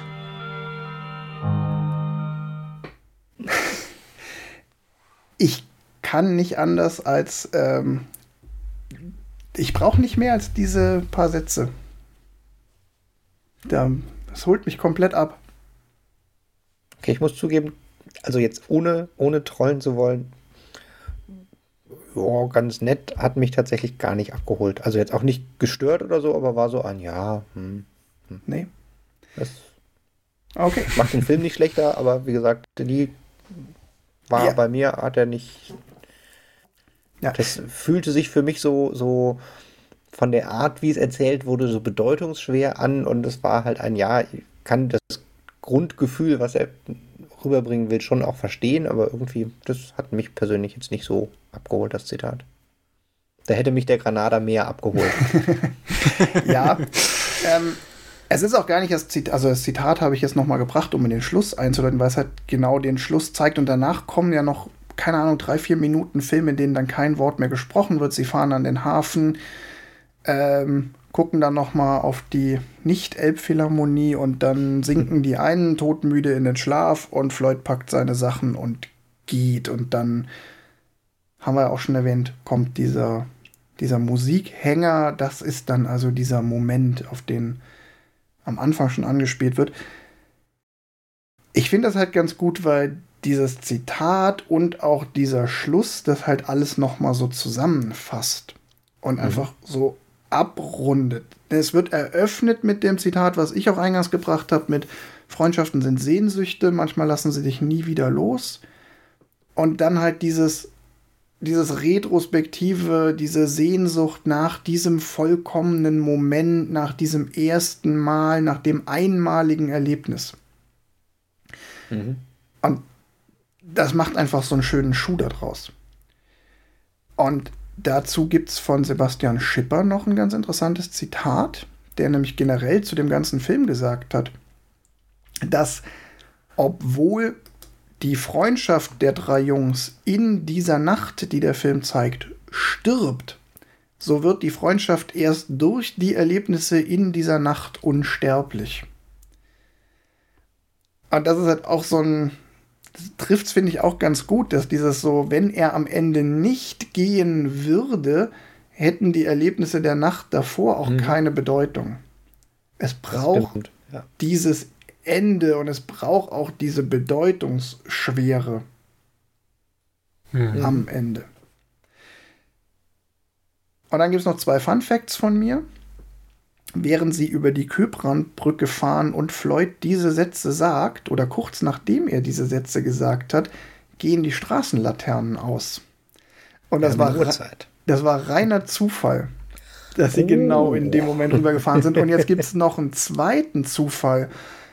Aller, allerletzte Szene. Die Kamera hebt sich, zeigt den Granada, die drei, die vorm Granada auf der Wiese liegen. Er steht da mit seinem Gitarrenkoffer in der Hand. Und in dem Moment geht die, lichtet sich der Himmel und die Sonne kommt raus und es kommt gleißendes Sonnenlicht und so ein Schatten. Alles fängt an, Schatten zu werfen. Das ist auch, als hättest du als Beleuchter nicht besser gewollt inszenieren können. Es war aber einfach nur Glück beim Film. Muss man auch mal haben. Das ja. Es kommt nämlich auch dann genau, ja. sie haben es dann so geschnitten, dass es genau in dem Moment, da das Licht die Sonne angeht, als dann auch dieser Musikhänger kommt, es mhm. passt total mhm. subtil und schön zusammen. Wie, wie lang war dein Zitat? Äh, eine gut eine Minute fünf oder so. Ich hatte tatsächlich, also in der Szene, wo sie über die Kölbrandbrücke fahren, habe ich gedacht, meine Güte, so groß, so lang ist die Kölbrandbrücke doch gar nicht. ja, so lange redet er jetzt auch wieder nicht. Nein, nein, nein, nicht von dem Reden, sondern weil die Szene halt ja dann und noch ein anderer Blickwinkel und schön, man sieht die ganze Zeit, dann sieht man, wie Rico in der Ecke kauert und sieht immer, wie hinter ihm sich Hamburg da so ein bisschen lang bewegt. Ja. Und ist auch jetzt, war jetzt nicht, nicht dramatisch, es war nur tatsächlich ein, dass ich in dem Moment dachte so, pff, also Mensch, ich beim nächsten Mal, wenn ich in Hamburg bin, mal darauf achten, ich habe die nicht in so lange in Erinnerung. Naja, da muss man ja auch erstmal hochkommen auf die Brücke. das ist bestimmt der ganze Anfahrtsweg. so, was bleibt zu sagen? Ich habe tatsächlich. Du musst noch das Zitat vom Lexikon des internationalen Films vorlesen. Ach, das Lexikon des internationalen Films. Wir könnten aber generell einfach noch, wie es ähm, der guten Tradition gebührt, ganz kurz über den Erfolg dieses Films sprechen. Stimmt, das fand ich auch noch spannend. Jetzt habe ich hier eine Erfolg wegen hab, Sonnenallee. Jetzt habe ich hier eine Stunde lang erzählt, warum der Film bei mir Erfolg hatte, aber wie war es denn beim Publikum so allgemein? Also ich habe tatsächlich zu diesem Film keine Zahlen vom Kinoerfolg oder sonst was. Weil's also ich, ich, war über Sekundärliteratur, also habe ich was gelesen. Ich habe sie nicht auf die Schnelle gefunden. Ich habe jetzt auch nicht das komplette Internet durch, durchsucht, aber ähm, also es gibt keine, so viel Film hat, so viel hat der Film gekostet, so viel hat er eingebracht. Also was klar ist, der Film ist im Kino komplett gefloppt. Das sagten dann auch die Macher danach. Und sie sagten auch, oder beziehungsweise Filmkritiker sagten auch, es liegt vermutlich daran, dass eine Woche später Sonnenallee gestartet ist in den Kinos und Sonnenallee in dem Jahr der deutsche Erfolgsfilm war. Genau. Und das ist natürlich eine extrem ungünstige Kombination als deutscher Erstlings halb Underground Film hm. zu starten, wenn eine Woche später der große deutsche Kassenschlager von ja, mehreren Jahren de facto angelaufen ist. Also das wird schon das Kinopublikum sofort darüber gezogen haben. Genau. Und And als ich es gesprochen habe, finde ich eine Zahl. Sehr schön. ja, dann hau raus. Es gibt eine Schätzung auf IMDb, dass der Film 2,5 Millionen D-Mark gekostet hat. Wie viel? No. 2,5 Millionen D-Mark. Ja. Also 1,2 Millionen Euro ungefähr. Das heißt, das ist echt nicht viel. Nix. Ähm, was man aber sagen muss, der Film ist bei der Kritik durchaus gut angekommen, bei den Kritikern. Ähm, selbst das so kritische ähm, internationale Lexik das Lexikon des internationalen Films ähm, ist da durchaus ähm, anerkennend und sagt, Erstlingsfilm, den es zwar an dramaturgischer Stringenz fehlt, was sich vor allem in der unbefriedigenden Charakterzeichnung niederschlägt, Dennoch stellt er in seinen gelungensten Momenten, besonders in Bildgestaltung und Schauspielerführung, eindrucksvoll filmisches Talent unter Beweis. Die unbefriedigende Charakterzeichnung würde ich tatsächlich nicht unterstreichen. Nee. Weil das, finde ich, funktioniert super. Klar, man kriegt nicht jeden bis ins Detail vorgestellt, aber man kriegt von allen drei über die kurze Szene in der Wohnung irgendwie einen Grundeindruck. Bei Floyd noch über den Bewährungshelfer. Also da finde ich, die Charaktere waren rund genug gezeichnet. Ich finde auch ganz ehrlich, mehr Charakterzeichnung wäre dann schon wieder tot erklärt gewesen. Der Film mhm. lebt ja gerade. Wir haben ja vorhin die ganze Zeit darüber geredet, dass man mhm. gar nicht so genau weiß, was ist eigentlich mit dem Floyd. Und das ist, macht ja auch viel von dem ja. Film aus.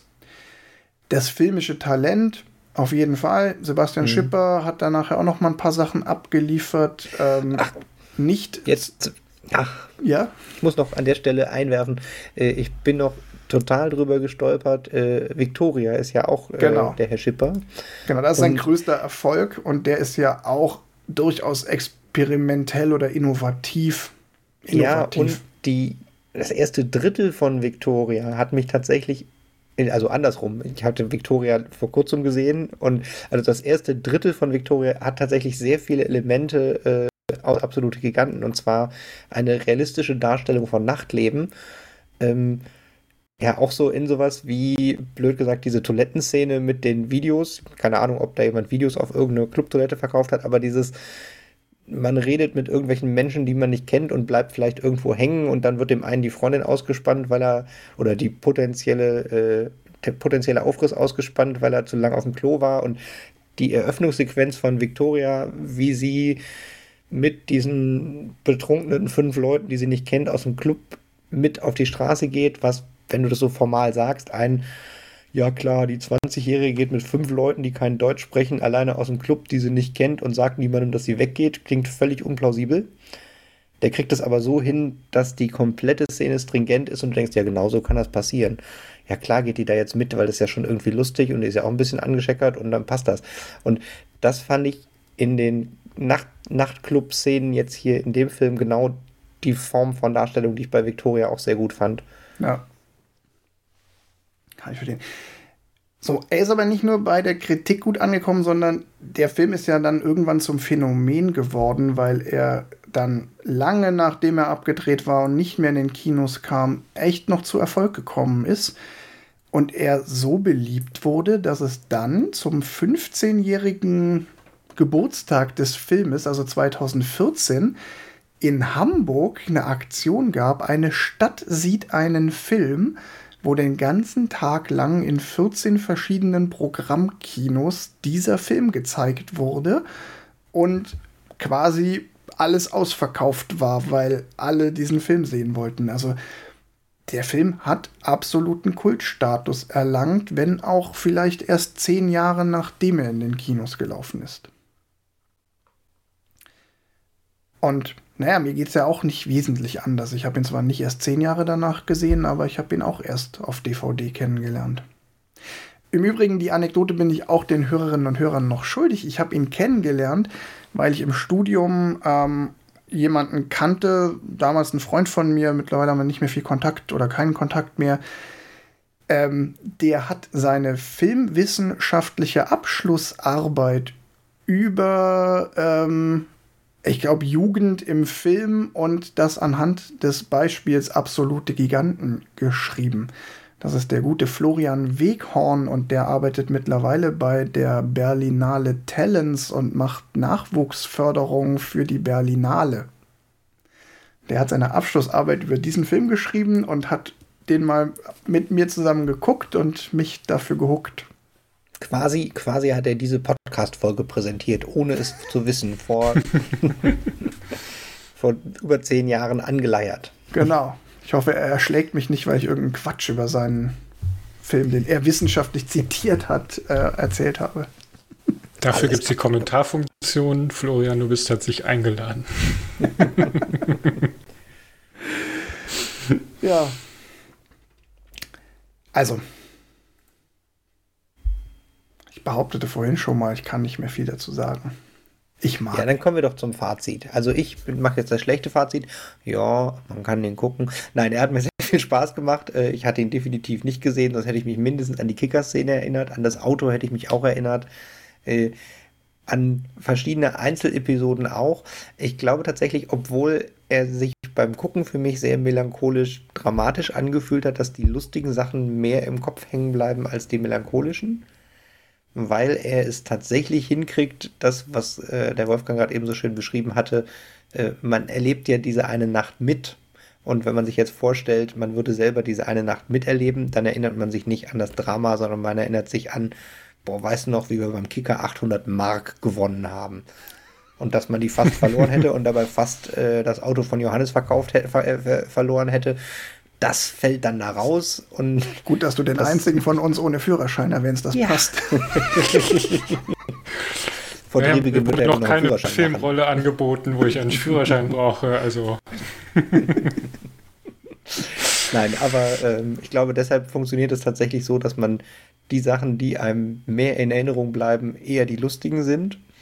Und das Melancholische, was sich im Film beim Gucken schon, ja, man wird jetzt nicht depressiv davon, aber es war schon so, dass man so ein bisschen dachte, ach, alles, ja, ein bisschen melancholisch. Also mir hat er sehr gut gefallen. Besonders äh, fand ich ihn von der Erzählgeschwindigkeit, der Wechsel zwischen ganz, ganz langsamen Episoden und kurzen Bam, Bam, Bam und wieder ganz, ganz langsam sehr gelungen. Also guter Film. Könnte man mal noch mal gucken. Vielleicht mache ich das noch mal. Ich bin ja schon geliehen. Ich habe ja noch 48, äh, jetzt dann noch äh, 44 Stunden Zeit. Vielleicht schaffe ich es ja noch mal, den zu gucken. Oder ich leihe dir meine DVD aus. Jetzt brauche ich sie gerade nicht mehr. Fürs nächste halbe Jahr. Johannes, was sagst du? Ich sehe, äh, schmeiß noch ein, ein Filmzitat äh, hier rein und sag, da geht so einiges. Da geht äh, so einiges. Um, den guten äh, Rico auch hier nochmal zu Wort kommen zu lassen. also, ähm, ja, äh, ich glaube, es ist mittlerweile klar geworden, dass das ein sehr guter Film ist, den ich auch sehr gut finde und den ich halt auch durch Wolfgang äh, schätzen gelernt habe. Nicht, dass ich das nicht ohne ihn kann, aber äh, Wolfgang ist daran schuld, dass ich diesen Film kenne. Ähm, es hat auch mal wieder Spaß gemacht, ihn zu gucken. Ähm, ich habe ihn jetzt tatsächlich bestimmt fünf, sechs, sieben Jahre nicht gesehen. Also es ist tatsächlich schon ein bisschen her, dass ich ihn gesehen habe und ähm, ja, auch mit Abstand jederzeit wieder. Ich habe alles gesagt. Absolut gigantisch. So, nochmal negative Kritik hier. Wer lässt denn bitte eine so betrunkene Frau, dass man sie zehn Minuten später mit in, in, in die Notaufnahme einliefert, sein, sein ein und alles Auto auf einem Parkhausdach fahren? Ach. Fun, fun, fun, fun Fact: Der Arzt, der von Sebastian Schipper gespielt wird, äh, musste äh, synchronisiert werden, weil sie im Original-Take, also mussten nachträglich nochmal drüber synchronisieren, weil der im Original-Take wohl irgendwas erzählt hat, was medizinisch so abstrus war, dass sie es nicht drin lassen wollten. so, äh, wir haben aber noch was ganz Wichtiges vergessen. Was, was gucken denn? wir als nächstes? Ja, das haben wir nicht vergessen. Das, das kommt da genau wir ja jetzt. noch Du bist genau richtig mit dieser Frage. Johannes, du musst ihn nur anders formulieren. Film mit Auto. also, ich hoffe auch übrigens noch hier so eine Film mit Auto. Wir haben jetzt gar nicht so viel über das Auto geredet, aber es ist halt einfach ein Film mit Auto. Es ist ein Film mit Auto, es ist ein wirklich cooles Auto. Ich kann dazu noch, das stimmt, aber gut, dass du es nochmal ansprichst. Äh, mir ist dabei nämlich noch aufgefallen, ich hatte ja beim Teaser schon angesprochen, wie lustig, dass der Film Bang Boom Bang auch ein 70er Jahre Ford, und zwar einen kleineren, ähm, ja. aber auch einen Knutzen-Taunus hat er äh, drin. Und äh, ich habe da mir nochmal ein bisschen Gedanken zugemacht und finde, es, es ist eigentlich tatsächlich aus heutiger Sicht total lustig, ähm, weil das ist genau die Autogeneration, die sozusagen noch kein Oldtimer ist. Also damals war, ja. 70er Jahre äh, Granada oder ein Knutzentaunus ist genau die Generation, die zu der Zeit, wo die Filme gedreht wurden und spielen, noch kein Oldtimer ist und man sie quasi hinterhergeworfen kriegen kann. Das ist so ein bisschen, als wenn man jetzt hingehen würde und sagen, ich will hier ein Volvo V70 oder ein, also ein relativ dickes Auto, was halt aber noch kein Kult ist eigentlich aber dicker ist als für das gleiche Geld kriegst du halt einen aktuellen Corsa oder einen A4 Allroad. Ja. So, der 26 Jahre alt ist. Es darf halt nichts kaputt gehen, das kann sich kein Mensch leisten, aber genau so Autos fahren halt diese Filmcharaktere. Und deshalb habe ich gedacht, okay, das ist der, der Grund, warum das in mehreren Filmen, mir war auch noch ein dritter aufgefallen, die quasi genau dieses, ein aus heutiger Sicht sehr cooles Auto, was damals ein cooles Auto, aber halt in, ja, halt, ist halt ein noch nicht 30 Jahre altes Auto jeweils. Und heute ist es halt ein 50 Jahre altes Auto, das wirkt halt dann doch noch spezieller, dass die drei Jungs mit einem 50 Jahre alten Granada durch die Stadt heizen. Ich hätte mir auch 2005 den Granada kaufen sollen. Da gab es A noch mehr und B waren die damals noch bezahlbar. Ja, ihr müsst das nicht glauben. Ich habe 2006 nicht, nicht ein Granada, aber da hatte ich äh, bei, da hatte ich, da habe ich, hatte ich damals einen alten Mini und ja. äh, hatte beim Autokaufen überlegt, mir einen Porsche 944 zu kaufen weil die damals unter 5000 Euro wert waren. Und das ja. hätte ich tun sollen. Ja, was man nicht so alles hätte können. Ne? Ich sag nur Bitcoin. Ja, also, ja, ja, ja, ja aber. ja. Johannes, du hast, dir, du hast die Ehre, uns den nächsten Film aufzubinden. Aber bitte mit Auto. Ich äh, habe mir einen Film mit Auto ausgesucht. Der Film ist jünger. Ich glaube, das Auto ist älter als der Granada. Und zwar gucken wir als nächstes The Green Hornet aus oh, 2011. Voll gut. Den habe ich auch noch nicht gesehen. Nein? Oh, der ist doch mein dachte, Auto, was Hornet heißt. Ein Hudson Hornet vielleicht? Ich glaube, Nein, es geht um einen Chrysler Imperial. Ähm, ich, ich habe es gerade versucht rauszufinden, wie alt das Auto da ist, aber ich bin mir nicht sicher. Er sieht älter aus. Also er sieht äh, eher so Ende 60er aus. Ähm, aber ich habe keine Ahnung von Autos, deswegen äh, verzeiht mir das bitte, ja, falls lass uns, ich da komplett lass uns daneben ganz, liege. Ganz schnell die Runde machen. Also Johannes, warum der Film? Ähm, Weil es ein geiler Film ist, wo das Auto halt nicht nur das Fahrgefährt ist, sondern tatsächlich eher der Superheld in den Superheldenfilmen oh. und es oh. halt ein Superheldenfilm ist, der so am Anfang dieser ganzen Marvel-Geschichte entstanden ist, aber halt kein Marvel-Film ist und ich deswegen einen ganz coolen Spin in diese komplette äh, ja, Übernatürlichkeit äh, ja. reinbringt, finde ich. Ähm, ja, das sind so die, die zwei Gründe. Stimmt, das Auto hat so eine Art Eigenleben, ne? Das Oder? Auto wird Jetzt halt wirklich. Mich nicht, ich will den noch gucken. Ja, das ist ja mal kein. das ist, also ich also, weiß es auch nicht mehr genau. Jetzt schon hm. ewig her, dass ich ihn gesehen habe. Ich weiß nur, dass der sehr viel Spaß macht.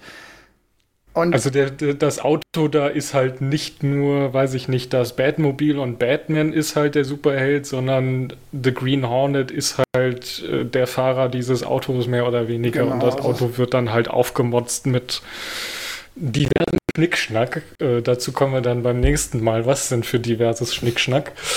Also ich, ähm, ich, erinnere mich. Ich weiß, dass er sehr viel Spaß gemacht hat.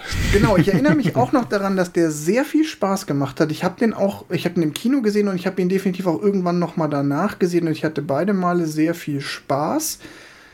Ähm, ist halt ein witziger, eigentlich Superheldenfilm, aber äh, Fun Fact vorweg, der basiert, obwohl man es nicht glauben mag, nicht auf einer Comic-Vorlage, sondern auf einem Radiohörspiel.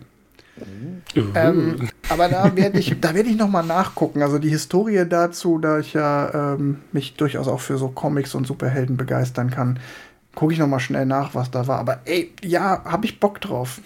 Und du hast den noch Sehr nicht gut. gesehen, Tim. Ich habe den noch nicht gesehen. Klingt gut.